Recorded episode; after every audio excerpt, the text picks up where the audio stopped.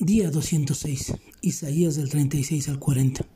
Hemos venido pasando por un camino de angustias, ayes, lamentos y lágrimas de parte del pueblo de Dios en este libro. El día de hoy estaremos viendo cuatro capítulos que nos suben a una montaña rosa de emociones.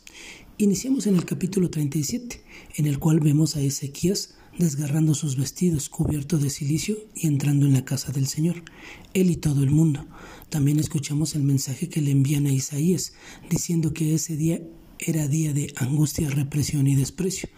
No sé si te has sentido así, pero he pasado por días que pudiera describirlos con esas mismas palabras, donde uno siente que no hay salida y que hemos llegado al fin de lo que podemos soportar donde el enemigo luce más fuerte, más grande, y creemos que no hay salida, pero nos encontramos con versículos como el 6 que dice esas maravillosas palabras que son como bálsamo para nuestra alma. Así dice el Señor, no temas por las palabras que has oído. Qué maravilloso debió ser para Ezequiel recibir ese mensaje, al igual que en nuestro caso, es maravilloso saber que nuestro Dios es quien pelea por nosotros. Este mensaje movió al rey a hacer lo que esperaba de todo aquel que ha puesto su confianza en el Dios de Israel. Vemos al rey orar y clamar al único que puede librarlo de la mano del hombre, que hasta el momento luce imparable, indetenible y que con orgullo se sale con la suya. Ante tal fortaleza cualquiera puede temer, pero Dios le recuerda a su pueblo quién es el Dios que los había salvado tantas veces y que una vez más lo hará por amor de su nombre. En el capítulo 38-39 vemos la enfermedad de Ezequías y a su vez vemos cómo por causa de su insensatez es anunciada la cautividad a Babilonia, debido a que en su imprudencia le mostró todos los tesoros de la casa al enviado del rey. En el capítulo 40 empieza de una manera muy hermosa.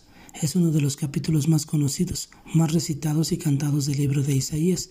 Isaías proclamó ese mismo mensaje, el juicio sobre los incrédulos, pero sobre todo el anuncio del consuelo que Dios le da a los fieles. Así como Moisés y Juan, el profeta Isaías anunció la ley y el Evangelio. La segunda parte de su profecía comienza con este mandato, consolad, consolad a mi pueblo. Él inicia con las palabras consolad y no lo dice una sola vez, lo dice dos veces. De esta manera el Señor comienza con un solo y enfático mandato que fluye de su mente y que él mismo le dio a sus mensajeros que anunciaran las buenas nuevas de su amor. Ese llamado es el llamado del creyente hoy en día, a consolar, a no debatir, a no discutir, sino a consolar. Dios les dirigió ese consuelo a quienes Él llama mi pueblo.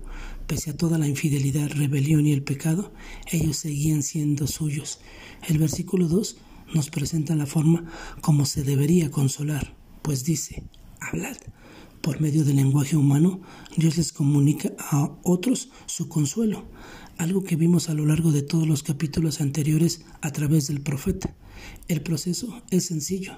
El consuelo proviene de Dios, quien lo revela por medio del lenguaje humano para que alcance a otros. Si leyeron los devocionales de Job, notarán que se hizo mucho énfasis en lo que decían los amigos de Job, pero no podemos hablar sin pensar.